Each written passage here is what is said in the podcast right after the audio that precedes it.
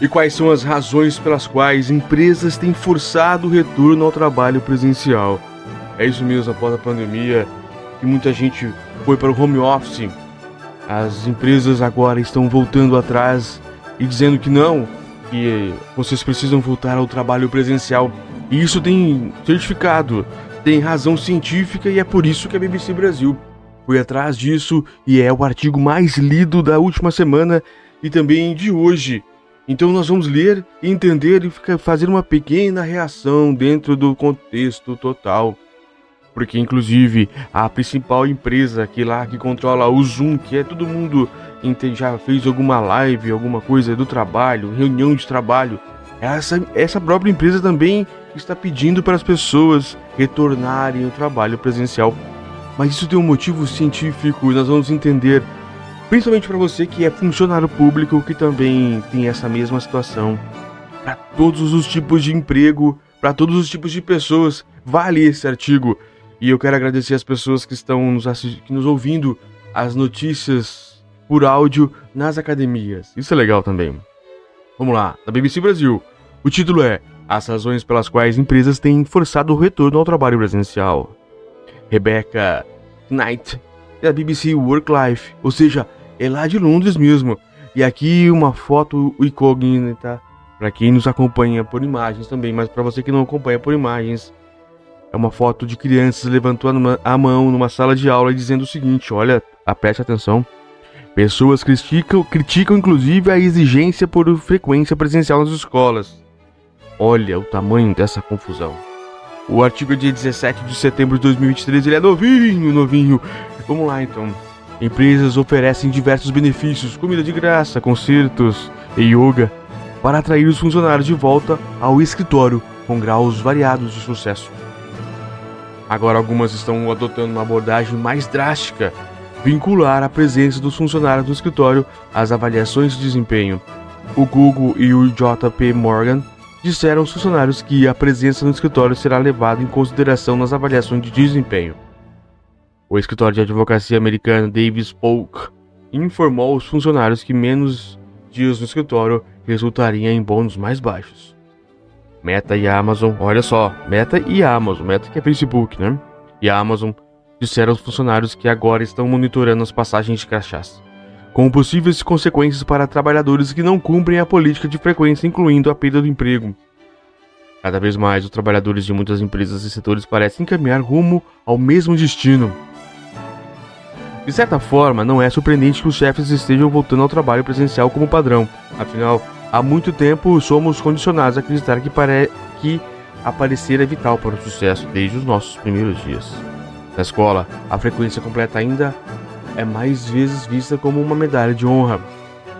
A obsessão pela assiduidade, assiduidade também tem sido um dos pilares da cultura do local de trabalho há décadas. Antes da pandemia, o trabalho remoto era praticamente inédito e esperava-se que os funcionários estivessem fisicamente presentes em, em suas mesas durante todo, todo, o dia de trabalho.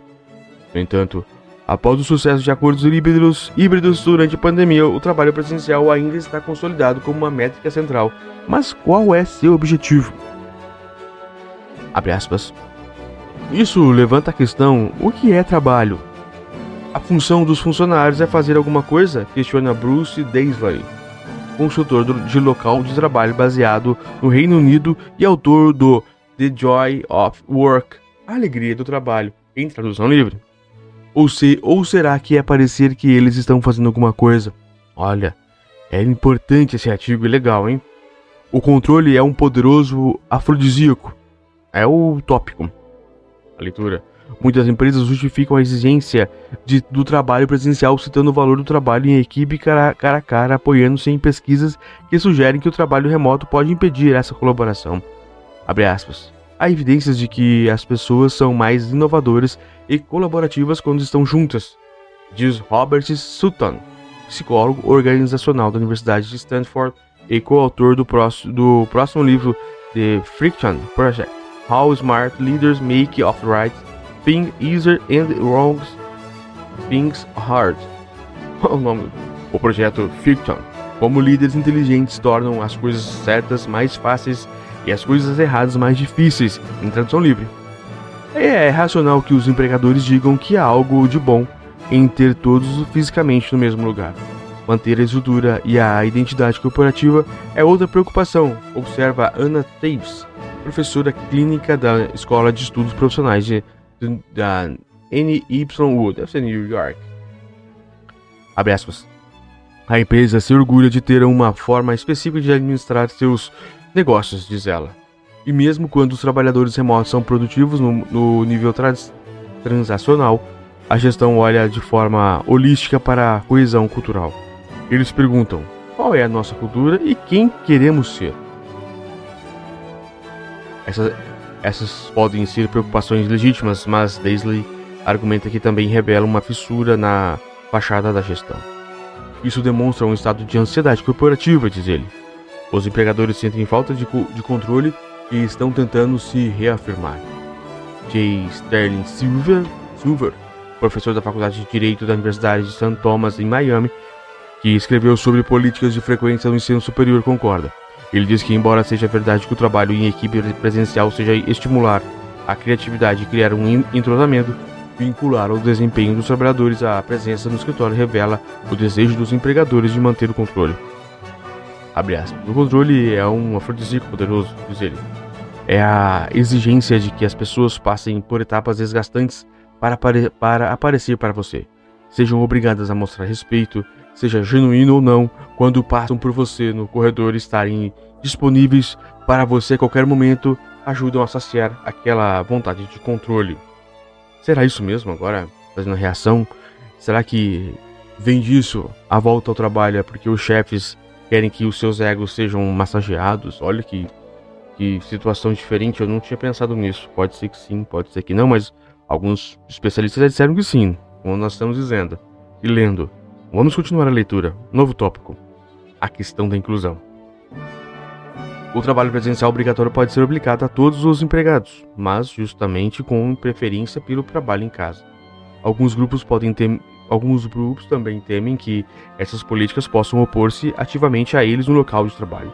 Para funcionários com filhos pequenos, deficiências aos longos, aos longos deslocamentos, estudos mostram que grupos minoritários sofrem declínios significativos por conta da proximidade do trabalho, pois a carga de trabalho no escritório pode ser maior. Isso inclui o tempo e os custos associados à ida e volta do escritório, assim como os desafios adicionais de equilibrar o trabalho com a parentalidade aos cuidados de uma deficiência que exige. A flexibilidade pode não parecer uma questão de diversidade e inclusão, mas é, afirma Grace Daisley. Os empregadores não estão apenas pedindo às pessoas que se acomodem em suas mesas. Eles estão exigindo que eles enfrentem obstáculos logísticos e emocionais que podem adicionar uma cascata de lutas às suas vidas já complexas. Aspas. O ressurgimento das políticas de frequência presencial é uma pílula amarga para muitos trabalhadores desses grupos, que encontraram uma forma melhor de fazer o trabalho funcionar nos mais de três anos desde que as organizações foram forçadas a adotar a flexibilização durante a pandemia. Para os pais, os trabalhos remotos e híbridos contribuíram para se tornarem funcionários mais felizes e produtivos.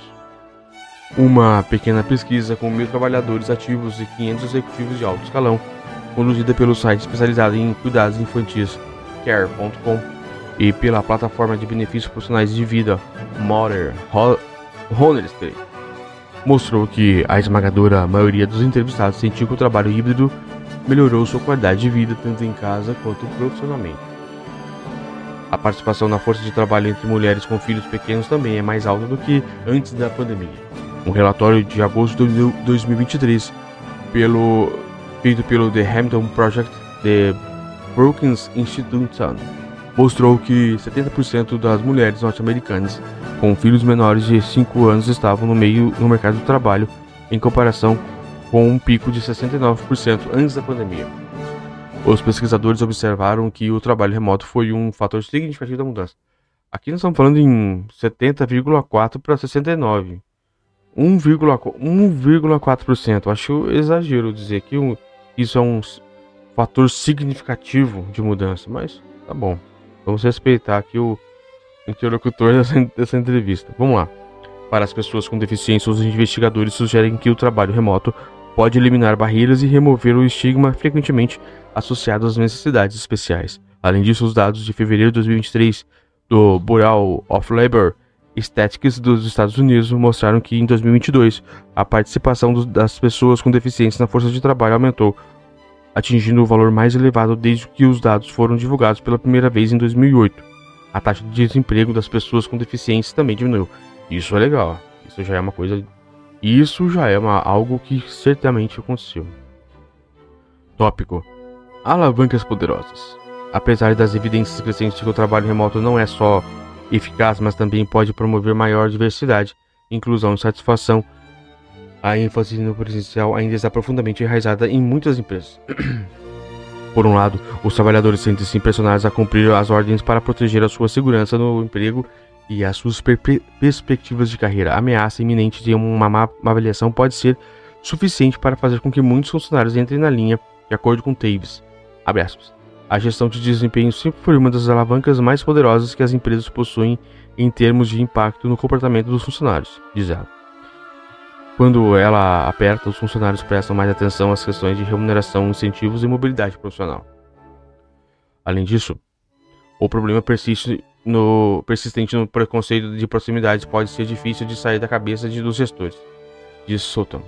O fenômeno, uma tendência inata de, de preferir aqueles que estão na nossa linha de direção independentemente do, do, talento ou mérito, leva os chefes a acreditar que trabalhadores que eles podem ver fisicamente são mais produtivos ou empenhados do que os outros. Ainda assim, alguns funcionários parecem menos dispostos a aceitar essas ordens como fizeram no passado, embora os trabalhadores americanos passem mais tempo nos escritórios, os locais de trabalho ainda são pouco povoados, uma vez que alguns funcionários simplesmente decidiram não comparecer aos escritórios. E os dados sugerem que muitos deles preferem pedir demissão a retornar às suas mesas em tempo integral. Os padrões também poderão ser ver os patrões também poderão poderão ver o que os apelos para o retorno presencial forçado saem pela culatra. Em vez de cultivar uma cultura empresarial próspera, os especialistas dizem que os pedidos podem levar a uma cultura de vigilância e desconfiança. Em vez de promover a colaboração, pode, pode minar a moral. Os patrões podem acabar aprendendo isso de maneira mais difícil. Também pode, também pode apesar de, do fato de que, além dos trabalhadores, outros grupos estejam questionando as políticas de austeridade, especialmente agora. Nas escolas primárias dos Estados Unidos do Reino Unido, por exemplo, os pais estão pedindo para que a austeridade desempenhe um papel menor na avaliação final e a, e a, e a que a exigência por uma austeridade perfeita seja eliminada. O professor de direito Silver concorda que a frequência obrigatória deve, deveria estar em extinção, pois ela, abre aspas, corrompe as notas como se fosse uma medida de desempenho, fecha.